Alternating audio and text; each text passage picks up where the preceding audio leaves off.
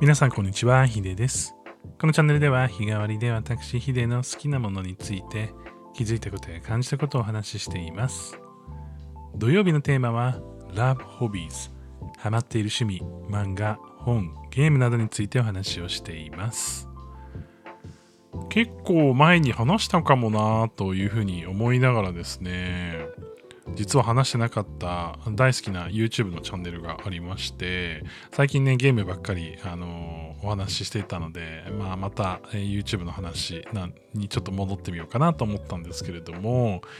あの僕クイズノックという、まあ、最近ね結構いろんなところで露出があるので知ってる方も多いんじゃないかなというふうに思うんですけれども、まあ、いわゆるクイズとか、えー何かしらそういうパズルとかですねそういったものをこう取り扱っているこう東大生の、まあ、出身の方が中心になってやっているこうチームがありまして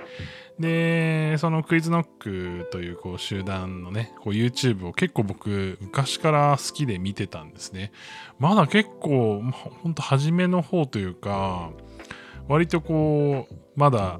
あの登録者数もあんま多くないタイミングからちょっと見てたんですけれども最近はね、えーいろんな企画にさらに挑戦をしていていろんなその出版とか、えーオリジナルのこうアプリ出したりとかパズル出したりとかそういったものをこう結構通じて、えー有名になりつつあるというところでいや本当あのなんかその有名になってるかなってないかって話とか、まあ、古参ユーザーかどうかとか話はまあちょっとさておきですね。あの、ぜひ見たことない方は見ていただきたいなというふうに思います。で、クイズって、まあクイズ番組とか、あの、東大王とかね、えー見てる方とかもいるかもしれないんですけれども、昔ってやっぱクイズってなんかこう芸能人がこう割とこう普通の問題を解いていくみたいな、えー感じのものが多かったと思うんですけれども、まあ、最近のトレンドというか、えー実際にその東大王とかもそうですけれども、まあ、めちゃくちゃ頭のいい人が出てきて、まあ、それに応えていくと。でその答えのその精度とか、まあ、いわゆるこう全然まあ一般人からするとわからないようなことでもそのクイズのテクニックとか、えーその知識が必要なものとかをこう披露されることによって、まあ、それでこう面白さをこう感じると。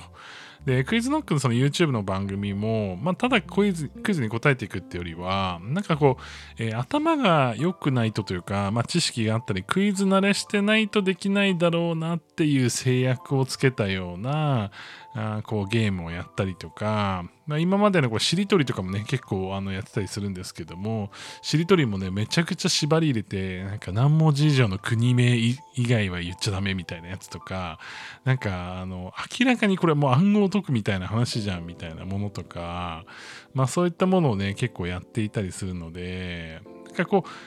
頭はね確かに使うんですけど自分が解くっていうところではなくてなんかこうあの理不尽なゲームの中で知識とそのなんて頭の回転力がある人たちがどう立ち向かっていくかっていうエンターテインメントとして、